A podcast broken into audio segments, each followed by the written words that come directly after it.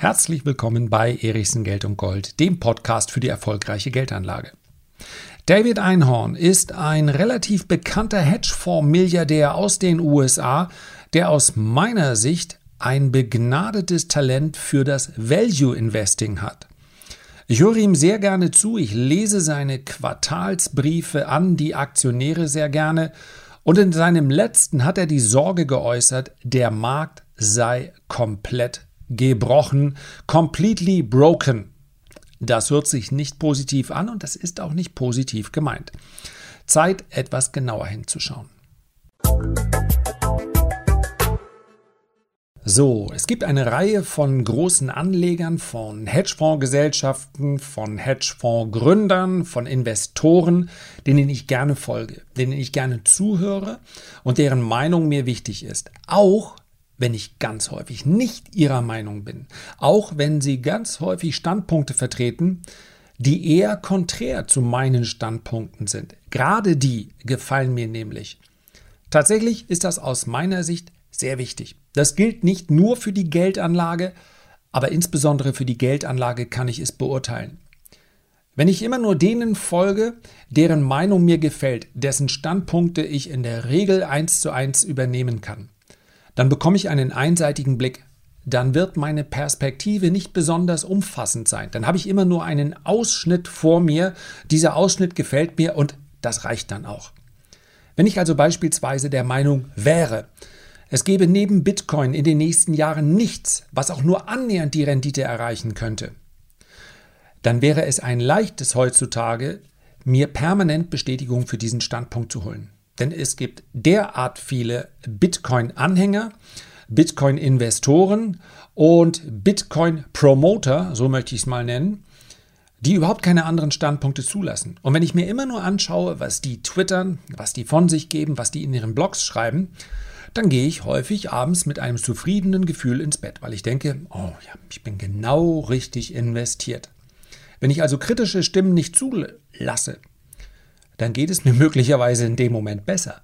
Ob aber die Ergebnisse meiner Geldanlage auf Sicht von Jahren tatsächlich besser sind, das wage ich zu bezweifeln.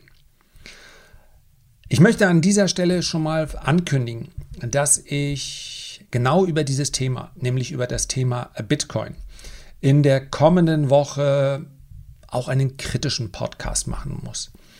Dann geht es nicht darum, irgendetwas zu entzaubern oder enttarnen, ich habe meine langfristige Bitcoin-Position nicht angefasst, aber in den letzten Wochen ist es doch reichlich viel geworden, was hier an Euphorie bzw. an Überzeugung in vielen, vielen Aussagen mitschwingt.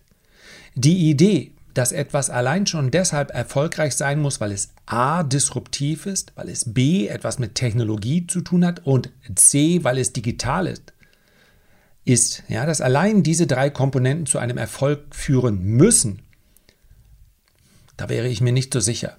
Ein Netzwerkeffekt braucht nämlich, so schön er sich auch anhört, eine wachsende Anzahl von Interessenten und dann letztendlich auch von Investoren. Weder bei Unternehmen noch bei Digitalwährung ist das eine gegebene Sache. Die Hoffnung darauf, und bei vielen auch die Gier, die dahinter steht, ist etwas, was man durchaus kritisch sehen kann. Und ich möchte das in einem gewissen Licht beleuchten. Wenn dir das gefällt, ja, die Dinge auch mal, ja, mal hinter den Vorhang zu schauen, zumindest um vielleicht im Hinterkopf zu behalten, all in ist letztendlich eine Vorgehensweise beim Pokern, die man entweder dann anwendet, wenn man nichts mehr zu verlieren hat, oder wenn man sich sicher ist, dass man gewinnt.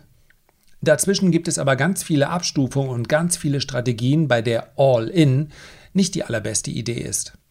Also, am besten den Podcast abonnieren, falls noch nicht geschehen, und nächste Woche dann wieder reinhören. Ich freue mich sowieso immer über das Feedback. Das lassen wir jetzt mal heute. Ich kann es ja nicht jedes Mal sagen, aber ich bin, ja, für mich ist es einfach eine, eine ganz, ganz tolle Geschichte. Jetzt sprechen wir aber über David Einhorn.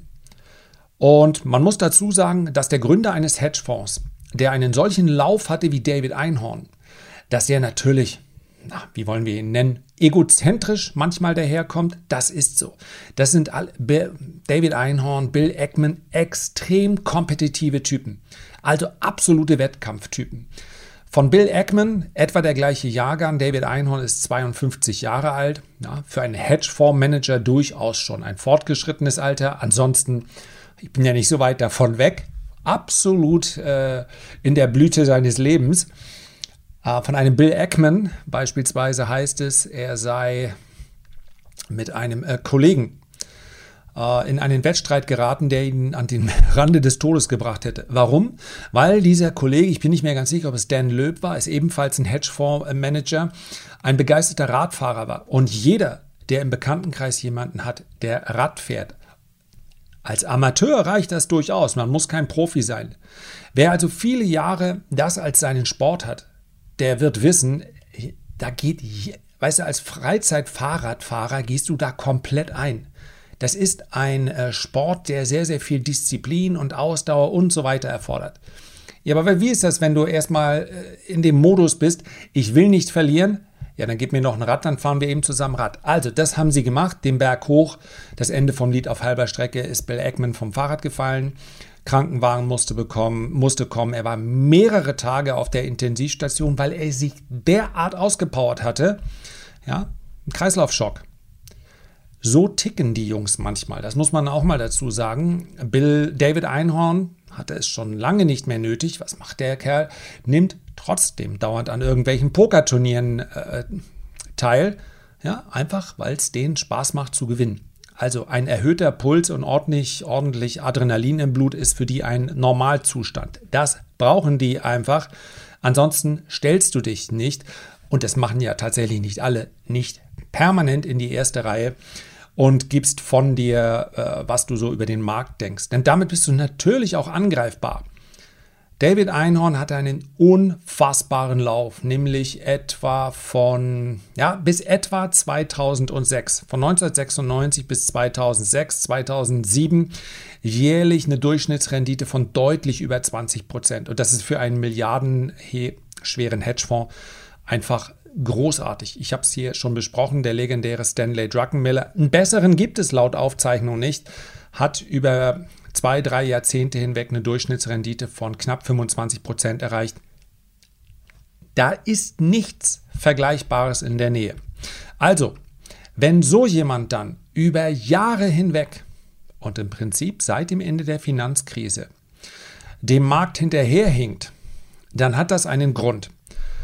Und das, dieser Grund ist genau die, ja, die Ursache dafür, dass ich ihm gerne heute noch zuhöre, obwohl er den Markt kaum noch schlägt, beziehungsweise oft auch deutlich äh, dahinter bleibt. Er ist nämlich ein wirklich, wirklich guter Value-Investor. Und Value war nun mal genau das, mit dem es reichlich schwer war in den letzten zwölf Jahren. 2008, wir müssen das nicht lange besprechen, ja, eine neue Geldpolitik, sehr viel Geld und sehr viel Geld hat bedeutet Wachstumsunternehmen oder diejenigen, die zumindest Wachstum in Aussicht stellen, sind von der Wall Street nach oben gejubelt worden. Und glasklar, wenn du dich selber für den Größten hältst und selbst beim Einschlafen und nach dem Reflektieren noch denkst, na okay, aber der zweit- oder drittgrößte bin ich auf jeden Fall, dann änderst du deine Strategie nicht so schnell. Und das hätte David Einhorn tun sollen. Also, Kritik gibt es genug an ihm. Aber dennoch kann ich ihm ja zuhören, wenn es um das Value Investing geht. Ja, Value hat so lange hinterhergehinkt, dass es im Vergleich zu Growth, also Wachstum, absolut billig, billig erscheint. Und genau das stellt David Einhorn auch ins Zentrum seines letzten äh, Letters, also seines Briefs an die Aktionäre bzw. die Anteilseigner von Greenlight Capital. Brauchst du gar nicht googeln. Greenlight Capital, ich weiß nicht, der Einstieg ist jedenfalls siebenstellig, werden auch nicht an der Börse gehandelt. Man muss also etwas mehr mitbringen, um hier mit diesem Hedgefonds seit mehr als zehn Jahren eine Durchschnittsrendite einzufahren, die unter der des Gesamtmarktes liegt. Sorry, ist so aber dementsprechend hat sich natürlich auch, haben sich die Einlagen auch entwickelt. Nichtsdestotrotz hat er natürlich recht. Wenn wir uns das in langen Zyklen anschauen, den Markt, dann sehen wir, dass dieser Zyklus, in dem Wachstum Value outperformt hat, schon sehr, sehr lange andauert. Und wenn wir diese kleine Reaktion zur Oberseite in den letzten Monaten beobachten, dann müssten wir eigentlich davon ausgehen, dass Value jetzt für eine ganze Zeit lang nicht nur besser läuft als Wachstum, sondern unter dem Strich auch die besseren Renditen bringt, ja, über Jahre hinweg. Wir wissen nicht, ob es so ist, denn schließlich und endlich bringen Zyklen natürlich auch mit sich, wenn sie zwölf Jahre dauern, können sie vielleicht auch 18 Jahre dauern. Aber die erste Inflation, wirklich nennenswerte Inflation seit mehr als zehn Jahren, könnte so einen Zykluswechsel sicherlich beschleunigen. Es wird dann maßgeblich davon abhängen, ob diese, diese Inflation nachhaltig ist, ja oder nein. Darum soll es heute aber nicht gehen. Und man kann diesen ähm, diesen Letter, also diesen Brief an die Aktionäre im Übrigen auch kostenfrei sich anschauen. Also Greenlight Capital und äh, dann Quarterly Letter. Unter den Suchbegriffen müsste man diesen Brief eigentlich finden. Was interessant ist aus meiner Sicht, ist, dass David Einhorn den Markt als kaputt bezeichnet. Er spricht davon, weil er sagt, dass der Mechanismus der Wertbildung gegenwärtig nicht mehr funktioniert immer im Hinterkopf behalten, er ist halt ein Value-Anleger, der auch ein bisschen enttäuscht ist. Aber die Analyse muss deshalb nicht verkehrt sein. Aus seiner Sicht ist das Maß an Übertreibung teilweise noch höher als die extremen Bewertungsverhältnisse, die wir in den Zeiten der Dotcom-Blase gesehen haben. Dabei ging es ihm nicht nur um extreme Fälle, wie also zuletzt GameStop oder AMC, die mit Blick auf, diese, auf ihre Bewertung unfassbare Niveaus erreicht haben. Crazy enough, dass es tatsächlich mittlerweile Analysten gibt, die sich geschlagen geben und sagen, naja, vielleicht könnte GameStop ja tatsächlich ein paar hundert Dollar wert sein. Also, sorry, ich betrachte mich weder als rein Wachstumswerte Investoren noch als Value Investor. Die Diversifikation macht es aus, aber wie man darauf kommen kann, dass AMC oder GameStop, egal wie oft die ihre Strategie ändern, dass die auch nur annähernd das wert sein könnten, was heute an der Börse dafür bezahlt wird. Also für mich ist es völlig abwegig. Ja, und auch ja, die Geschichte Tesla, egal wie gut sie ist, hätte es vor 10 oder 12 oder vor 15 Jahren ohne dieses billige Geld niemals gegeben. Ein KGV in der Spitze bezogen auf das laufende Jahr von über 900, das 900-fache des Gewinns. Es ist völlig egal, nochmal, woher der Gewinn kommt. Ob mit Weltraumtechnologie, ob mit Autos, ob mit den eigenen Batterien, ob es ein Softwarekonzern ist, ob es ein Automobilkonzern ist. KGV ist KGV. Und das 900-fache des Gewinns ist immer abstrus teuer. Und mit Blick auf 2022 sprechen wir, glaube ich, vom 140-fachen, ist immer noch sehr, sehr teuer. Ja, Nochmal, wenn morgen das fliegende Auto von Tesla kommt, dann wird die Aktie wahrscheinlich fünfmal so hoch stehen. Oder fünfmal, was sage ich? 50 mal so hoch. Und da gibt es nur noch ein Imperium auf der Welt. Und das ist das von Elon Musk. Der wird gleich noch eine Rolle spielen. Aber das ist nicht das, was aktuell ja im Kurs drin ist. Wer also sagt, vielleicht können die Autos morgen doch noch nicht fliegen, ja, der darf sich auf die aktuellen Zahlen ja durchaus stützen, wenn er sagt, Tesla ist teuer. Dahinter steht ja erstmal noch weder eine Kauf- noch eine Verkaufsempfehlung. Teure Aktien können auch noch teurer werden, nur noch teurer. Als aktiver Anleger kann ich das durchaus beurteilen, denn auf solche Stories stürze ich mich nur allzu gern. Dann geht es aber eben nicht um die langfristige Anlage, die betreibt David Einhorn, obwohl es ein Hedgefonds ist, sondern dann geht es natürlich auch um die, ja, dann geht es um die, das, das lang, um das kurzfristige Spekulieren. Und eines möchte ich noch dazu sagen. Wenn man jetzt allzu schnell urteilt, ja, hängt David Einhorn, so ein Fonds, Hedgefonds wie Greenlight Capital, hängt er denn so weit hinterher wirklich nur, weil er halt Value-Werte statt Wachstumswerte gekauft hat? Passt das denn? Ich meine, die sind doch auch zumindest einigermaßen gelaufen. Und Greenlight Capital hat es geschafft, in diese Hosse hinein negative Jahre zu machen. Natürlich nicht. Wie so viele Hedgefonds Gerade Hedgefonds, die kurz vor oder nach der Dotcom-Blase gegründet wurden, ist Greenlight Capital ein äh, Long-Short-Produkt. Das heißt also, der Gedanke dahinter ist, starke Aktien, aussichtsreiche Aktien werden gekauft, potenziell überbewertete Aktien werden geschortet. Also man will von fallenden Kursen profitieren. Man, David Einhorn, will das machen. Und was wirklich Performance gekostet hat, ist der Quatsch. Es gibt natürlich den Ansatz, ja, diese, diese Art des, des, des Pair-Tradings. Und der kann auch funktionieren. Aber wenn man dabei dogmatisch wird, dann wird es richtig schwierig. Und es gibt keine von den heute sehr hochgewichteten Aktien im Nasdaq 100 oder im S&P 500, die David Einhorn nicht schon mal in den letzten zehn Jahren geschortet hat. Eine Netflix, eine Tesla ist, glaube ich, immer noch als Short drin. Eine Amazon hat er geschortet. Und das ist genau das Problem. Wenn man in seinem ja, vielleicht hätte auch ein David Einhorn mal anderen zuhören sollen, die nicht seinen Standpunkt nur unterstützen. Vielleicht hätte, ist aber eben schwer, das meinte ich. Das sind, das sind Typen, denen dauernd jemand sagt, ey, du bist doch Milliardär. Und die gucken auf den Kontostand und sagen, ey, ja, ich bin Milliardär. Was will mir denn jemand erzählen? Da sind wir manchmal als Privatanleger vielleicht sogar im Vorteil. Also, das hat richtig Geld gekostet. Mit dem Kopf durch die Wand kostet Geld. Sollte uns eine Lehre sein, denn wenn ich nicht vorher schon Milliardär bin, dann wird es für mich leichter, ein Vermögen aufzubauen. Ja, wenn ich nicht mal eben zehn Jahre äh, Hedgefonds mit plus 25 Prozent jedes Jahr geschafft habe, sondern es in meinem eigenen Depot schaffen muss, nur mit meinem eigenen Geld, dann ist mit dem Kopf durch die Wand schwierig. Aber dass die Bewertung, die wir derzeit zumindest in einigen Branchen, in einigen Sektoren sehen, abwegig ist, dem ist schwer zu widersprechen. Ob das gleich dazu führen muss, dass man den gesamten Aktienmarkt, so wie David Einhorn, als completely broken ansieht, Soweit würde ich gar nicht gehen. Und es geht mir vor allen Dingen auch nicht darum, diese überbewerteten Aktien zu shorten, also von fallenden Kursen zu profitieren. Sollte man sowieso nur machen, wenn man sich sehr, sehr gut mit der Materie auskennt. Aber der Hinweis, dass hier der Markt in einem Modus ist, der, ja, der sowas wie Unbesiegbarkeit oder es kann gar nicht mehr anders kommen. All das schwingt da natürlich mit. Das sehe ich durchaus auch als Warnsignal. Und er hat hier ein, ein Beispiel, was wirklich ja, außergewöhnlich äh, krass ist. Er kennt nämlich oder hat über Jahre hinweg, es geht um einen, wie soll man sagen, ein, ein Lebensmittelgeschäft. Und zwar ein Lebensmittelgeschäft, bei ihm aus der Region in New Jersey. Und dieses Lebensmittelgeschäft hat nur eine einzige Filiale.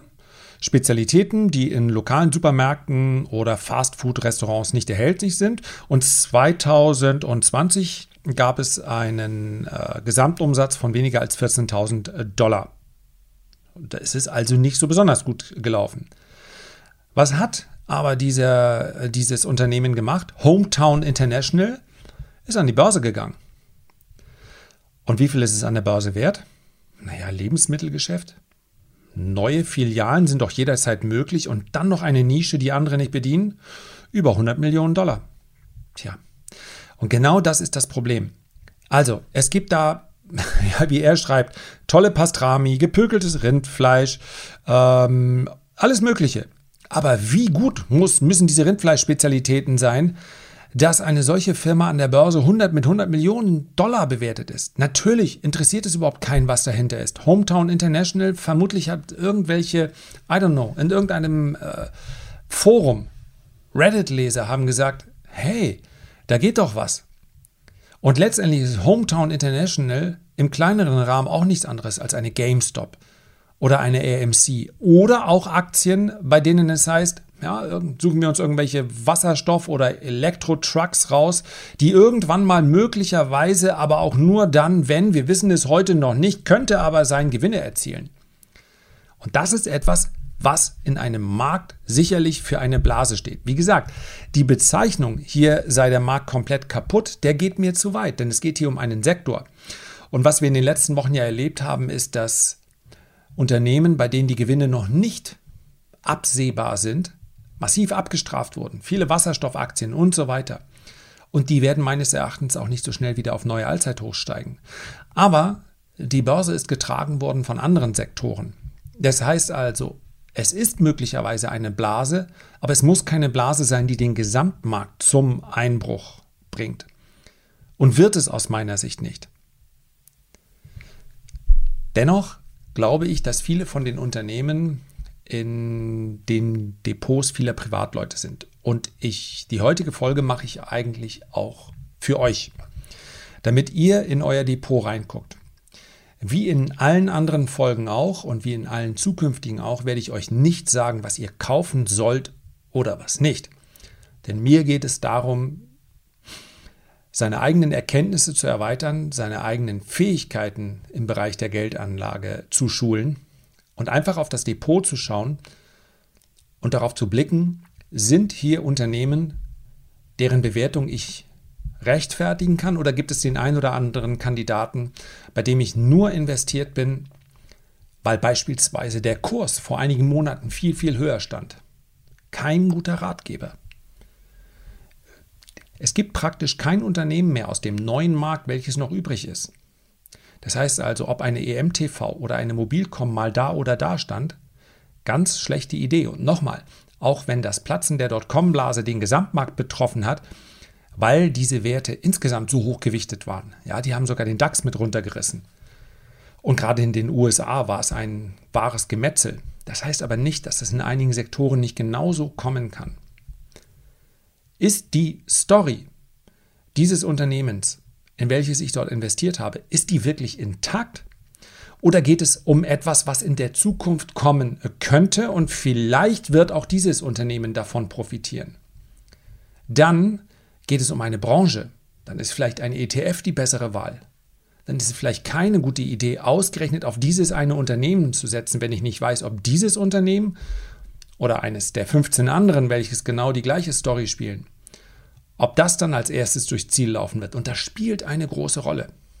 Die Marktführer sind es, die ein langfristiges Portfolio oder nennen wir es ein Portfolio mit langfristiger Ausrichtung erfolgreich machen. Nicht die kleinen Werte, von denen ich sage, die können sich vervielfachen. Das ist ein anderer Ansatz. Habe ich ja auch gerade in einem anderen äh, Podcast bzw. in einer anderen Episode besprochen. Also prüft euer eigenes Depot und stellt euch einfach vor, wir hätten eine Stimmung, in der die Börse äußerst skeptisch wäre. Das wird meines Erachtens nicht so kurzfristig der Fall sein. Ja, dafür ist einfach noch zu viel Kapital im Umlauf und dazu ist auch die Stimmung berechtigterweise zu gut. Aber es kann sich unfassbar schnell drehen, innerhalb weniger Tage. Wir haben das in den letzten zwölf Monaten nicht erlebt. Aber auf den Moment muss man vorbereitet sein. Man muss vorher wissen, okay, das sind meine Unternehmen, das sind für mich Story-Unternehmen. Da ist die Story jetzt gerade passend und ich will davon partizipieren. Aber wenn ich das Sternchen nicht dran gemacht habe, dann weiß ich, wenn sich der Wind an der Börse dreht, auch nicht schnell genug, was muss ich denn dann wirklich rausschmeißen? Und dann muss es wirklich schnell gehen. Der Gedanke nachkaufen, nachkaufen, nachkaufen bei solchen Story-Stocks ist keine gute Idee. Nehmt mal als die eine der Aktien, die am häufigsten wahrscheinlich bei mir nachgefragt wurde, die Plug Power. Ja, 75, 80, 85 Dollar im Hoch. Wer da bei 20 oder 30 Prozent jeweils nachgekauft hätte, der wäre jetzt schon wieder 50 Prozent im Minus. So geht man nicht mit Spekulationen um. Und wenn sich die Stimmung an der Börse mal ändert, dann sprechen wir über Tage. Dann hat man nicht ein Quartal Zeit. Ja, ganz wichtig hier zu unterscheiden zwischen kurzfristiger Spekulation und langfristiger Geldanlage, langfristigen Portfolioaufbau, langfristigen Vermögensaufbau. So, darum ging es mir und um David Einhorn. Greenlight Capital und seine Letter, seine Briefe an die Investoren sind lesenswert. Das war's für heute. Herzlichen Dank für deine Aufmerksamkeit. Ich freue mich, wenn du auch beim nächsten Mal wieder mit dabei bist und wünsche dir bis dahin eine gute Zeit. Dein Lars.